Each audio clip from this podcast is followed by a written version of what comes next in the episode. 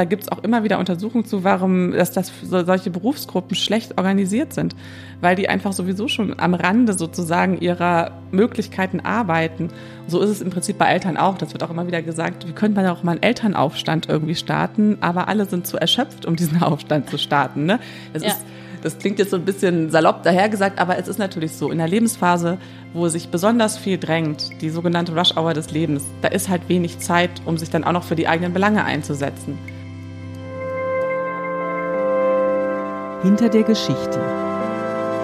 Der wöchentliche Podcast für Freunde der Zeit. In Deutschland leben rund 83 Millionen Menschen, von denen im vergangenen Jahr gerade einmal 45 Millionen einer bezahlten Arbeit nachgingen. Der öffentliche Diskurs wird von diesem Teil der Bevölkerung dominiert. Doch insbesondere Kinder und Alte, Mütter und Erwerbslose hätten viel beizutragen zu der Frage, welche Prioritäten dieses Land setzen sollte. So schreibt es Johanna Schöner, Redakteurin im Ressort Wissen, in ihrem aktuellen Artikel Unverzichtbar, aber unsichtbar, den Sie, liebe Hörerinnen und Hörer, diese Woche in der aktuellen Zeit lesen können. Und über diese Geschichte möchte ich heute mit Johanna, selbst Mutter, seit 2010 bei der Zeit und dort verstärkt für Schul- und Familienthemen zuständig, sprechen. Ich will von ihr erfahren, wer das Land in Zeiten dieser Pandemie zusammenhält und was uns die Familie, in der wir dieser Tage alle sehr viel Zeit verbringen, wert ist. Mein Name ist Katrin Schakowski aus dem Team der Freunde der Zeit und ich begrüße Sie ganz herzlich zu einer neuen Podcast-Folge Hinter der Geschichte. Hier blicken wir Woche für Woche hinter die Kulissen der Zeitredaktion und sprechen mit unseren Reporterinnen und Reportern über ihre spannendsten Artikel. So eben auch heute. Liebe Johanna, schön, dass du dir die Zeit genommen hast. Ja, ich freue mich, dass ich hier bin. Hallo. Hi. Johanna, viele Leserinnen und Leser haben beim Lesen von Artikeln ja sicher eine ganz eigene Herangehensweise. Ich zum Beispiel schaue mir ganz häufig erst die Bilder mit den entsprechenden Bildunterschriften an, bevor ich in den Text einsteige. Und über deiner Geschichte Unverzichtbar, aber unsichtbar ist ein Foto zu sehen, auf dem eine schlafende Mutter mit ihren zwei wachen und spielenden Kindern abgebildet ist. Die Bildunterschrift lautet, tagsüber die Kinder und nachts der Job. Vor allem Mütter sind erschöpft. Eine Frage an dich, die du ja auch Mutter bist. Wann hast du denn diesen Text geschrieben? Ja, tatsächlich die Situation, die man auf dem Foto sieht, dass ich auf der Couch schlafe, während meine Kinder über mich hinwegturnen, die hatten wir jetzt noch nicht, aber zu der Geschichte des Artikels gehört auch, dass er im Wesentlichen in abends, in der Nacht und am Wochenende ähm, tatsächlich geschrieben wurde. Ja, und das ist, glaube ich, was schon sehr stark auch jetzt zum Thema wahrscheinlich führt, weil das kennen gerade sehr viele berufstätige Mütter mit kleinen Kindern, aber auch Väter natürlich, dass viele Arbeitsstunden irgendwie in die Randzeiten gelegt werden, um die Sache irgendwie hinzukriegen. Ja, absolut. Und unter unseren Podcast-Hörerinnen und Hörern sind aber sicherlich auch einige, die deinen Text vielleicht nicht oder nicht komplett gelesen haben. Magst du vielleicht nochmal, wenn das möglich ist, in zwei, drei Sätzen einfach nur umreißen, worum es in dem Text so geht? Gerne. Also ausgehend von der Situation, in der wir gerade sind, wieder schon seit Wochen im Lockdown, schaue ich mir sozusagen die Situation der Familien an. Das ist ja auch tatsächlich auch ein großes Thema, gerade auch insgesamt in der Öffentlichkeit, weil schon durchgedrungen ist, auch im letzten Jahr, dass Familien unter der Mehrfachbelastung gerade besonders leiden, Familien mit kleinen Kindern, wo Eltern jetzt einfach hinbekommen müssen, da ihre Jobs zu vereinbaren mit Distanzunterricht, ähm, müssen Erzieher sein, müssen irgendwie den Haushalt hinkriegen und so. Also es wird halt wahnsinnig viel jetzt irgendwie abgewälzt auf die Familien. Und ausgehend davon schaue ich mir sozusagen an, wie sehr nehmen wir diese Arbeit eigentlich gesellschaftlich wahr? Ist uns eigentlich bewusst, was für ein großer Teil dieser Arbeit immer ist? In unserem Leben. Dazu vielleicht ganz kurz eine Zahl. Ich weiß gar nicht mehr, ob sie, ich glaube, ich erwähne sie gar nicht mehr in dem Text so konkret, aber ich glaube, das ordnet die Sache ganz gut ein, dass in unserem Land ungefähr 89 Millionen Stunden auf unbezahlte Arbeit entfallen. Ähm, das Wahnsinn. ist ein Drittel mehr, als die Leute aufwenden für Erwerbsarbeit. Tatsächlich reden wir aber eigentlich fast immer nur über Erwerbsarbeit. Und mir geht es in dem Text einfach darum, mal zu gucken, was ist mit dem anderen Teil und was haben wir in der Corona-Zeit sozusagen gelernt darüber, ja, was ist da sichtbar geworden, was vor allen Dingen auch Eltern leisten, aber auch ganz viele andere Leute in ihrem Privatleben. Und ja, wie setzen wir eigentlich die Prioritäten? Du sagst gerade schon, das ist ein Thema, was jetzt wahnsinnig wichtig ist und trotzdem hatte ich immer so das Gefühl, dass das in der Zeitung häufig gar nicht so präsent ist, jetzt aber gerade auch mit deinem Stück doch sehr, sehr präsent und sehr groß, oder? Warum gerade jetzt? Gerade jetzt einfach, weil wir zum zweiten Mal jetzt erlebt haben, sozusagen, dass jetzt als Anfang Januar erneut die Verschärfungen verkündet wurden, dass das wieder sehr stark in den privaten Bereich gezielt hat. Es ist aber so, dass sozusagen vor dem ersten Lockdown im Frühjahr, letztes Jahr im März, die Politik ja auch schon mal sehr stark die Familien eingeschränkt hat. Und das hat auch zu einer fast schon ja, Bewegung unter Eltern geführt, würde ich sagen, die sich da auch stärker als sonst zu Wort gemeldet haben. Und es gab in der öffentlichen Diskussion danach, auch von Seiten der Politik, die Wahrnehmung, dass das nicht nochmal passieren würde, dass man Familien und Kinder so im Stich lassen würde. Und mit dieser Annahme sind wir sozusagen nach dem Sommer, wo alle sich so ein bisschen ausgeruht haben von diesen Corona-Themen, in den Herbst gestartet, haben da so durchgehalten.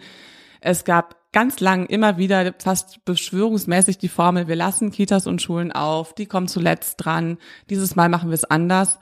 Und dann war im Dezember, fing das ja schon an, dass der, die Präsenzpflicht sozusagen ausgesetzt wurde an den Schulen wieder. Und im Januar war dann klar, okay, es läuft eigentlich genauso wie beim letzten Mal. Offenbar hat, ist es immer noch nicht durchgedrungen, dass das nicht wirklich funktioniert, dass man sozusagen so scharfe Maßnahmen verkündet, ohne mitzubedenken, wie die sich sozusagen im Alltag umsetzen lassen, besonders eben in Familien, wo einfach Kinder sind. Ne? Und dazu auch nochmal vielleicht einfach der Hinweis, inzwischen ist es so, dass in zwei Dritteln der Familien auch die Mütter erwerbstätig sind. Von, von Kindern unter zwölf oder elf. Also wirklich auch von kleinen Kindern. Und das, man hat das Gefühl, dass bei vielen politischen Entscheidungen das nicht wirklich mitgedacht wird. Und dass die Frage nicht geklärt ist, wie soll das funktionieren? Es ist einfach nicht geklärt bis jetzt. Ja. Du hast es eben schon gesagt und schreibst es auch in deinem Text. Also viele Eltern fühlen sich äh, hilflos aufgeliefert, im Stich gelassen, ungerecht behandelt, so. Und viele haben, und das klang eben auch schon an, vielleicht auch noch die Worte eben von Bundesgesundheitsminister Jens Spahn im Kopf, der eben sagt, äh, Schul- und Kitaschließungen sind das allerletzte Mittel. Und jetzt, genau, wir wissen es alle, sie bleiben aber geschlossen. Welche Auswirkungen hat das dann eben auch auf, auf Kinder und Familien? Und wen trifft es eigentlich auch ganz besonders hart? Besonders hart trifft es natürlich Familien, die vielleicht bildungsferner sind, wo sich niemand wirklich darum kümmern kann, wie jetzt eigentlich die Kinder weiter zurechtkommen in der Schule. Es ist wahnsinnig schwierig, die Kinder ähm, digital zu erreichen. Das hat auch ganz banale Gründe. Darüber wurde ja auch schon viel diskutiert, dass einfach die Ausstattung nicht gegeben ist. Es ist klar, dass sich die Bildungsungerechtigkeit einfach enorm verstärkt in einer Situation, wo halt die komplette Unterstützung eigentlich von den Eltern gegeben werden muss. Da sind die Voraussetzungen einfach sehr unterschiedlich. Es trifft natürlich ganz besonders hart Kinder, die vielleicht auch nicht in wirklich, wo die Familie einfach kein sicherer Ort ist, wo möglicherweise auch, ja, das Gewaltpotenzial steigt. Darüber wurde viel berichtet. Es trifft aber auch alle anderen Familien. Das ist mir schon auch wichtig. Die trifft es vielleicht weniger hart, aber es trifft eben im Alltag auch alle anderen Familien. Deswegen kann man schon sagen, es ist ein grundsätzliches Problem. Es ist nicht so, dass man sagen kann, die Akademikereltern haben gar kein Problem. Ne? Das ist, die fallen etwas weicher und man kann dann auch schnell sagen, es sind Luxusprobleme. Aber viele Familien sind wirklich am Rande ja eines Nervenzusammenbruchs. Das war und ich glaube, die haben sozusagen im Frühjahr schon noch durchgehalten. Ähm, im Frühjahr 2020. Jetzt sind aber die Kapazitäten doch aufgebraucht und das ist jetzt sozusagen kein Argument aus dem Bauch raus. Es sind einfach sehr, sehr viele Studien erschienen. Es gibt unheimlich viele Umfragen, die schon ein sehr eindeutiges Bild zeichnen, wer besonders stark belastet ist in dieser Pandemie. Und das sind halt oftmals Mütter, die halt einen großen Teil sozusagen dieser Aufgaben übernehmen, die jetzt doppelt und dreifach anfallen, für die sie auch überhaupt nicht ausgebildet sind, by the way. Ja. Und es sind vor allen Dingen auch Jugendliche, die es sehr stark trifft. Da gibt es auch sehr viele Studien zu. Es gibt eine Menge auch ja fachgesellschaftliche Einschätzungen von Kinder- und Jugendmedizinern, die schon sehr lange darauf hinweisen, was sie in ihren Praxen sehen da ist einfach eine Menge aufgelaufen sozusagen. Mm, absolut, das klingt so. Und sag, wie könnte man da Abhilfe schaffen? Was für Konzepte wären nötig? Gibt es vielleicht auch schon Konzepte? Und wenn ja, warum werden die nicht nicht angewendet oder nicht überall angewendet? Also zum ersten Teil, was, was könnte Abhilfe schaffen? Da gibt es sehr konkrete Ideen. Also es gibt ganz praktische Sachen, wo man einfach Kinder und Familien anders mitdenken könnte. Ein sehr konkretes Beispiel, was jetzt auch alle kennen, ist die Ein-Personen-Kontaktregelung, die wir immer noch haben und die in den meisten Bundesländern gilt und dieses Mal auch in mindestens der Hälfte der Bundesländer auch für Kinder unter 14 Jahren. Das ist so ein Beispiel, wo ganz deutlich wird, dass die Politik manche Konstellationen einfach überhaupt nicht mitbedenkt. Zum Beispiel können sich laut dieser Regel zwei Mütter mit zwei Babys nicht mehr treffen.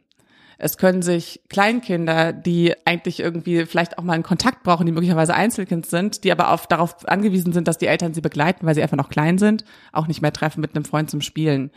Es ist ein Riesenproblem für Alleinerziehende. Also das ist so eine Regel, das hat mich auch selber sehr erstaunt, dass die so hart dieses Mal formuliert wurde weil war lange so, dass die Kinder zumindest von diesen Kontaktbeschränkungen, die unter zwölfjährigen oder unter 14-jährigen Kinder, das war immer so ein bisschen unterschiedlich ausgenommen waren, dass die nicht mitgezählt wurden und dass man zum Beispiel gesagt hat, zwei Haushalte dürfen sich treffen. Das wiederum wäre total wichtig, weil es ist klar, dass wir gerade noch starke Einschränkungen haben müssen. Das muss man auch immer noch mal dazu sagen.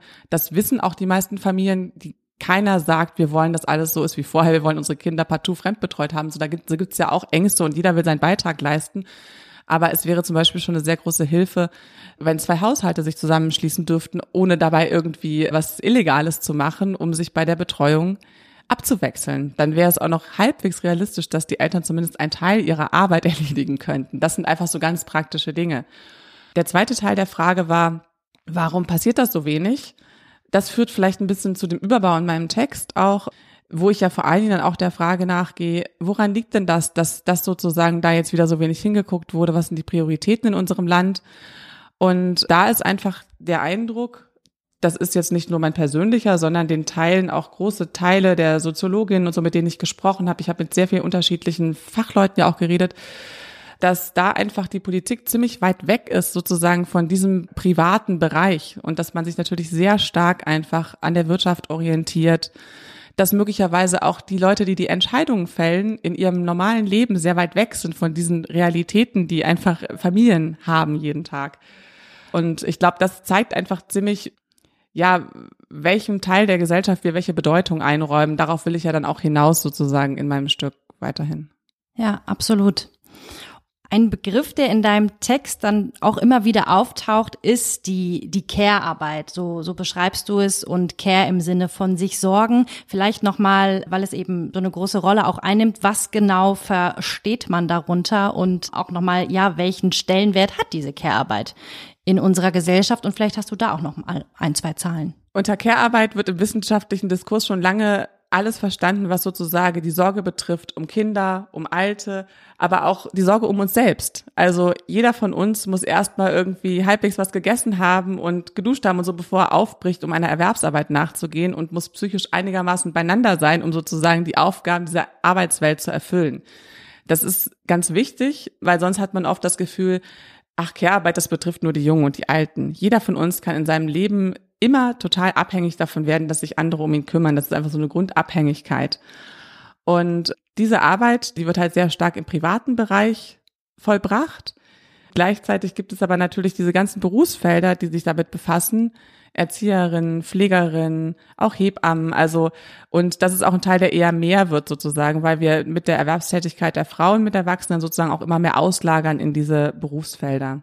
Und, und beides, sowohl das Private als auch das Professionelle, wird sozusagen unter dem Begriff Care-Arbeit zusammengefasst. Ja, das bedeutet, beziehungsweise wenn ich das jetzt so höre, Care-Arbeit ist eigentlich immer und überall und müsste eigentlich auch einen, einen wahnsinnig hohen Stellenwert haben. Aber dennoch hat man so ein bisschen das Gefühl, und das beschreibst du ja auch in deinem Text, wer Care-Arbeit leistet, der leistet eigentlich keinen messbaren Beitrag zur Gesellschaft, richtig? Genau, also dass, dass man das Gefühl haben kann, ist Ge richtig. Genau. genau. Also Care-Arbeit macht uns überhaupt erst überlebensfähig als Menschen, ja. als Gesellschaft. Das ist eine Tatsache.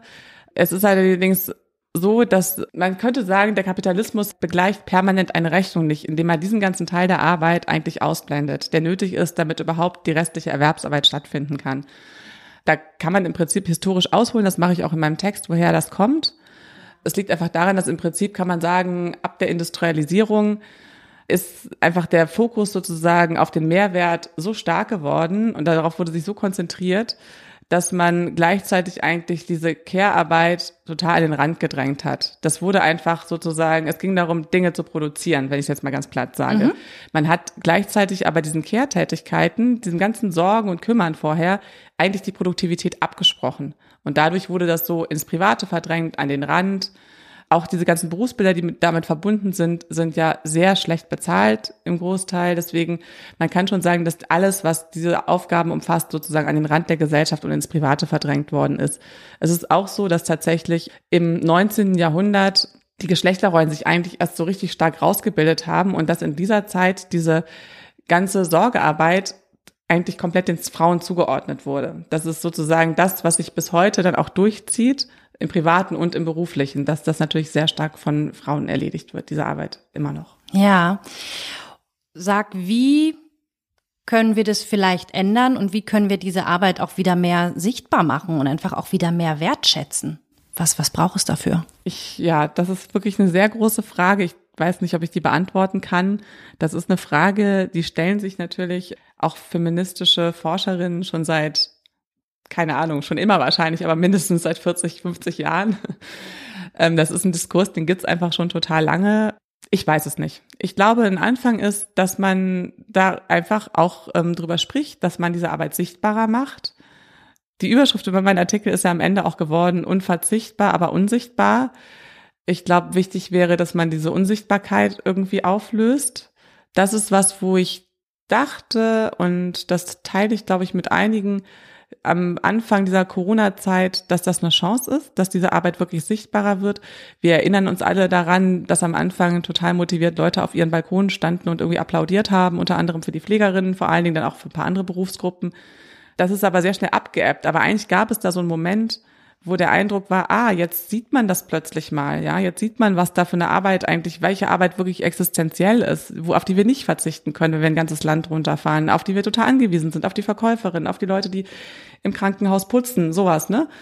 Mein Eindruck ist aber, dass das eigentlich ziemlich stark wieder abgeebbt ist eigentlich. Jetzt reden wir ja kaum mehr darüber, obwohl es den Pflegerinnen zum Beispiel schlechter denn je geht. Also die Bedingungen sind so hart da gerade aber irgendwie diese anfängliche Euphorie und dieses Gemeinschaftsgefühl und ah ja, da sind ja diese Leute, jetzt gucken wir mal genauer hin, das hat sich schon wieder sehr stark, ähm, ja, ist schon sehr stark abgeebbt. Absolut. Es gab dieses Momentum total. Was, was glaubst du, warum ist es so stark wieder, wieder verschwunden? Es ist, ich finde es schwierig, dazu was zu sagen. Ich kann da vielleicht nur eine Beobachtung teilen, dass unser Diskurs im Moment einfach sehr stark fokussiert ist darauf, ganz konkret darauf, was muss jetzt beim Impfen passieren, wie sind die neuen Mutationen. Das sind alles wichtige Sachen, aber wir gucken immer sehr stark und konkret jetzt auf diese ganzen virologischen und epidemiologischen Fakten. Das Soziale kommt eher so, begleitet das Ganze so als, als Warnruf nebenher, aber mein Eindruck ist, dass insgesamt das auch nicht so stark verknüpft wird alles miteinander, ähm, wie ich es jetzt mal in meinem Text versucht habe, weil aus meiner Sicht das alles sehr stark zusammenhängt, irgendwie jetzt dieses, wie wir die Pflegerinnen behandeln und wie wir sozusagen jetzt auf die Familien gerade gucken oder dass wir so wenig dahin gucken und dass da wirklich auch wenig Empathie ist. Ja, ich fürchte man, es ist einfach auch so ein Moment, wo vielleicht wir nur mehr erreichen, wenn wirklich immer mehr Leute darauf aufmerksam machen, Betroffene, wie ich ja, das war ja auch in der Anmoderation gerade so schön zu hören. Es ist halt fast die Hälfte des Landes, die tatsächlich irgendwie sehr stark davon betroffen ist, weil das eben die Kinder sind, die Jugendlichen, vor allen Dingen viele Frauen, die immer noch den Großteil der Sorgearbeit leisten, auch Erwerbslose und ich glaube, das Problem bei diesen Gruppen ist, dass die einfach sehr wenig eine Stimme haben Außerdem ist einfach der Erschöpfungsgrad da besonders hoch. Da gibt's auch immer wieder Untersuchungen zu, warum dass das solche Berufsgruppen schlecht organisiert sind, weil die einfach sowieso schon am Rande sozusagen ihrer Möglichkeiten arbeiten. so ist es im Prinzip bei Eltern auch. Das wird auch immer wieder gesagt, wie könnte man auch mal einen Elternaufstand irgendwie starten, aber alle sind zu erschöpft, um diesen Aufstand zu starten. Ne? Das, ja. ist, das klingt jetzt so ein bisschen salopp dahergesagt, aber es ist natürlich so. In der Lebensphase, wo sich besonders viel drängt, die sogenannte Rush-Hour des Lebens, da ist halt wenig Zeit, um sich dann auch noch für die eigenen Belange einzusetzen. Vielleicht würde ich aber so als, als Hoffnungsschimmer schon sagen, das, das klingt sonst auch ein bisschen zu negativ, da ist schon einiges passiert im vergangenen Jahr. Es gibt diese große Initiative Eltern in der Krise und noch eine Reihe anderer, die sich organisiert haben sehr schnell nach dem Frühjahr und die doch einiges angestoßen haben, die sich sehr stark zu Wort gemeldet haben. Die haben es auch geschafft, da in der politischen Diskussion durchaus durchzusickern mit einigen Themen. Und ich glaube schon, meine Hoffnung wäre, dass dadurch so ein bisschen so ein anderes Bewusstsein entsteht. Welches Buch begeistert Sie gerade? Diese Frage stellen wir Prominenten, Zeitjournalistinnen und Leserinnen regelmäßig. Die Antworten finden Sie im neuen Literatur-Newsletter der Zeit, Was wir lesen. Bisher mit Matthias Brandt, Katharina Barley, Heinz Strunk, Tupoka Oget und Joachim Meyerhoff. Was wir lesen, der Literatur-Newsletter der Zeit. Einmal die Woche kostenlos in Ihrem Postfach. Anmelden unter www.zeit.de slash was wir lesen. An einer Stelle im Text schreibst du, und das passt vielleicht gerade ein Stück weit auch, dass es früher absolut gängig war, dass Familien mit mehreren Generationen auch in einem Haus gelebt haben und sich da auch einfach wahnsinnig unterstützt haben und Arbeit abgenommen haben. Und eine Frage, die sich mir stellt, wäre es vielleicht zu begrüßen, so ein Modell auch wieder ein Stück weit mehr zu etablieren und auch ja politisch und wirtschaftlich zu unterstützen? Also da wird ja sehr viel immer wieder auch drüber diskutiert, über diese Mehrgenerationenhäuser, ne? Und das wird ja zum Teil auch schon unterstützt.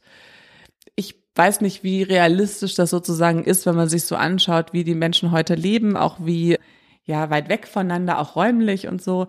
Grundsätzlich glaube ich aber, es wäre total sinnvoll, in Frage zu stellen, wie wir überhaupt mit unseren Alten auch umgehen. Da können ja, es muss ja nicht immer nur über Verwandtschaftsbeziehungen sozusagen sich was verändern, sondern man müsste insgesamt einfach gucken, wie viel Raum gibt man denen sozusagen gesellschaftlich, genauso wie den Kindern und wie bringt man die auch wieder zusammen? Ich glaube, klar, das ist, das ist total unterstützenswert und darauf zieht der Text ja auch sehr stark ab, dass man grundsätzlich sozusagen in seinem Leben sich nicht nur der Erwerbsarbeit unterwirft, sondern schaut, was ist denn da sonst noch wichtig. Und ich glaube, daraus resultieren dann auch Ideen für andere Formen sozusagen, wenn man das einfach wieder mehr ins Zentrum rückt. Und worüber wir jetzt noch gar nicht gesprochen haben, was in meinem Text ja auch nur sehr am Rande eigentlich vorkommt, sind gerade die Zustände in den Pflegeheimen, die wir im Moment sehen und so. Die werfen natürlich echt Fragen auf, wie wollen wir eigentlich leben so auf Dauer? Und unsere Gesellschaft wird eher noch älter, das Problem wird sich zuspitzen. Und klar, da kommt dann, da kommt deine Frage genau richtig. Also ich bin da aber jetzt nicht so stark in dem aktuellen Diskurs drin, wie man sozusagen, äh, wie, wie stark da die Förderung politisch ist und so. Aber das wäre sicherlich ein Punkt, wo man ansetzen müsste, um einfach zu gucken, wie kann man im Alltag da auch vielleicht anders miteinander leben und ist das richtig, so vieles auszulagern, indem man irgendwie das alles in Institutionen auslagert, ne? Ja, es gibt ja tatsächlich auch Länder, und da denke ich jetzt an, an Neuseeland, und auch das beschreibst du in deinem Text gegen Ende, die tatsächlich schon viel weiter sind als wir und die ganz anders an diese Problematiken auch herangehen. Magst du da vielleicht noch mal zwei, drei Worte zu sagen? Ja, genau. Neuseeland ist einfach deswegen so ein spannendes Beispiel, weil diese junge Premierministerin da einfach von vornherein einen ganz starken anderen Kurs gefahren ist und den auch so benennt. Also wie jetzt sozusagen in Neuseeland im Alltag das genau strukturiert ist, das kann ich jetzt nicht beantworten. Aber ich verwende dieses Beispiel beim Ausstieg meines Textes, weil das Bemerkenswerte ist eben da, dass die Politik diesen Bereich nicht ausspart, diesen ganzen Bereich des Wohlbefindens im Prinzip, die nennen das Wellbeing, sondern dass sie den sehr stark mit einbeziehen, sogar auch in ihre Finanzpolitik und sagen, wir müssen viel genauer gucken, wie es den Leuten eigentlich geht und alle unsere Maßnahmen dürfen nicht allein dem Wachstum dienen, sondern müssen natürlich auch den Menschen im Land dienen und es geht darum, dass wir ein gutes Leben haben. Ich breche es jetzt mal ein bisschen platt runter. Und das ist was, was ähm, sogar auf dem Weltwirtschaftsforum formuliert wurde von der Premierministerin. Und das ist was, da ist unsere Politik einfach noch sehr weit weg von. Und ich glaube, da schließt sich wieder so ein bisschen der Kreis. Nämlich, wie stark denkt man diese menschlichen, wirklich, was sind ja die menschlichen Grundbedürfnisse eigentlich mit? Und ähm, deswegen fand ich das einfach sehr bemerkenswert, was Neuseeland da macht und habe das auch verwendet sozusagen so ein bisschen als Ausblick, weil sowas wäre natürlich auch bei uns bei uns total interessant, wenn das einfach eine größere Rolle spielen würde auch in politischen Programmen, gerade hin zum Wahlkampf, bin ich da echt auch sehr gespannt, was da jetzt kommt, auch aus den Erfahrungen im letzten Jahr, ob das irgendwie da eine Rolle spielt, dieses ganze Thema mehr. Ja, vielleicht passiert ja auch noch was, wer weiß. Es wäre zu wünschen. Liebe Johanna, es ist Donnerstag und wir sprechen hier und in ein paar Minuten musst du tatsächlich in die große Konferenz, die donnerstags bei uns hier im Haus immer stattfindet, wo sich alle Redakteurinnen und Redakteure mit dem Chefredakteur treffen und das aktuelle Blatt besprechen und einen Ausblick geben in die neue Ausgabe. Aber ich hätte tatsächlich noch eine letzte Frage. Und zwar, wir waren jetzt gerade zum Schluss in der Ferne, also bei Neuseeland. Und ich würde aber gern einmal noch ganz konkret ins Hier und Jetzt, weil du wirst in deinem Text auch sehr konkret und zeigst anhand von fünf Forderungen, sage ich mal, deutlich auf, was jungen Familien denn jetzt helfen würde, um einen solchen, ich nenne es jetzt auch mal Kurswechsel hinzubekommen. Magst du vielleicht noch einmal sagen, welche Punkte das sind und was sich dahinter verbirgt, quasi so als kleines Takeaway. Gerne, gerne. Also das ist ja sozusagen so ein, so ein Element, was wir noch extra sozusagen reingebracht haben in den Text. Da geht es wieder sehr stark um die konkrete Ebene und nicht so sehr um den großen Meta-Entwurf, den man sich vielleicht wünschen würde. Da geht es einfach ganz konkret nochmal darum, wir haben vorhin schon darüber gesprochen, was jetzt sofort nützen würde, den, den, den Familien, die da in einer schwierigen Lage sind. Und das wäre zum einen zum Beispiel diese Kontaktregelung, über die wir eben schon sprachen, etwas realistischer auf Familien anzupassen, jetzt ohne dass man sagt, jeder kann machen, was er will, wenn er, wenn er ein Kind ist, das ist ja auch Quatsch sondern eben zum Beispiel, dass sich zwei Haushalte zusammentun dürfen wieder, damit es irgendwie praktikabel ist, sich da auch mal abzuwechseln bei der Kinderbetreuung. Und damit die Kinder auch noch andere Kinder sehen. Das ist nämlich ziemlich wichtig, weil die Kinder haben sehr viel zu verkraften gerade. Das wird, glaube ich, auch stark unterschätzt in unserer ganzen Debatte. Ein anderer Punkt ist, dass die Regeln bei der Notbetreuung nach wie vor völlig unterschiedlich ausgelegt werden oder es eigentlich keine richtigen Regeln gibt. Das wird sehr stark in die Verantwortung der Eltern gelegt, wer jetzt da hinkommt und wer sein Kind anmeldet oder auch in die Verantwortung von Erzieherinnen, von Kita-Leitungen. Das ist ein großes Problem, weil dann am Ende nicht wirklich die Kinder da sitzen, die es vielleicht am nötigsten hätten, nämlich Kinder, die zu Hause eben keine Unterstützung erfahren und für die zu Hause vielleicht auch ein ja, sicher, unsicherer Ort ist genau, da wären einfach konkrete Regelungen einfach hilfreich, glaube ich. Dann wäre es toll, wenn sozusagen diese, wenn das jetzt noch länger geht, womit wir ja eigentlich wahrscheinlich alle rechnen. Leider ja. Wenn man einfach weiter drüber nachdenkt, über Konzepte, die es bereits gibt, wie man Eltern da vernünftig entlasten könnte im Berufsleben. Die Kinderkrankentage, die es jetzt gibt, sind da schon sozusagen eine Hilfe, ein Entgegenkommen der Politik. Da gibt's aber viele Fallstricke, über die vielleicht auch gar nicht so viel gesprochen wird. Ganz viele Leute können sich diese Tage gar nicht nehmen. Das führt jetzt vielleicht zu weit, aber Beispiel, nur als Beispiel, Leute, die privat versichert sind, können das oftmals überhaupt nicht in Anspruch nehmen. Und es gibt auch sonst viele Wenns und Abers. Und das ist wirklich eine ganz kleine Lösung. Und es gibt aber schon lange auch wirklich von Ökonomen vorgetragene Lösungen, wie zum Beispiel ein Corona-Elterngeld, die aber nicht weiterverfolgt wurden. Und jetzt, wo uns das schon so lange beschäftigt, ist das schon schade, dass wir da nicht sozusagen weiter sind dann würde, glaube ich, helfen, dass man nicht immer nur von Woche zu Woche denkt, was ja oft so das Gefühl auslöst bei den Eltern, dass die irgendwie immer wieder neu improvisieren müssen bei den Familien, sondern dass es irgendwie eine wirklich gute Strategie gibt, wie und unter welchen Bedingungen, ab welchen Inzidenzwerten Schulen und Kitas wieder in welcher Form hochgefahren werden können. Dafür gibt's ja auch Konzepte wie Wechselunterricht in der Grundschule und so. Über diese Konzepte wird aber jetzt kaum mehr gesprochen, obwohl sie in den Schubladen liegen. Das wäre, glaube ich, einfach eine Perspektive zu haben, eine große Hilfe. Und ja, es gibt außerdem auch gute Ideen, wie man den Kita- und Schulalltag durch Schnelltests, durch Monitoring und so sicherer gestalten könnte. Da ist auch noch viel Luft nach oben, dass man die wirklich umsetzt und ja, vielleicht auch einheitlich irgendwie einführt. Ne? Und nicht, das, das ist eh ein großes Problem bei diesem ganzen Thema. Dieser Flickenteppich in den verschiedenen Bundesländern, das zermürbt, glaube ich, auch viele Leute und sorgt auch dafür, dass da auch weniger Akzeptanz zum Teil ist, weil die Leute tauschen sich aus und es ist zum Teil nicht nachvollziehbar, wie, wo was geregelt ist. Das ist, glaube ich, ein großes Problem. Also da wäre mehr Einheitlichkeit einfach echt eine große Hilfe. Vielen Dank, Johanna. Das war jetzt innerhalb von kürzester Zeit ein riesengroßes Thema angerissen, aufgerissen. Ich fand es äh, toll, mit dir darüber zu sprechen. Vielen Dank. Und das war es nun auch schon wieder mit dem Podcast Hinter der Geschichte. Wenn Sie weitere Geschichten hinter der Geschichte hören möchten, dann abonnieren Sie uns überall dort, wo Sie Podcasts hören können, zum Beispiel bei Apple Podcasts oder Spotify. Und alle weiteren Informationen und Episoden finden Sie zudem ganz einfach unter www.freunde.zeit.de. Und nun sage ich auf Wiederhören bei einer nächsten Ausgabe und tschüss, liebe Johanna und viel Spaß in der großen Konferenz. Ciao. Vielen Dank. Tschüss.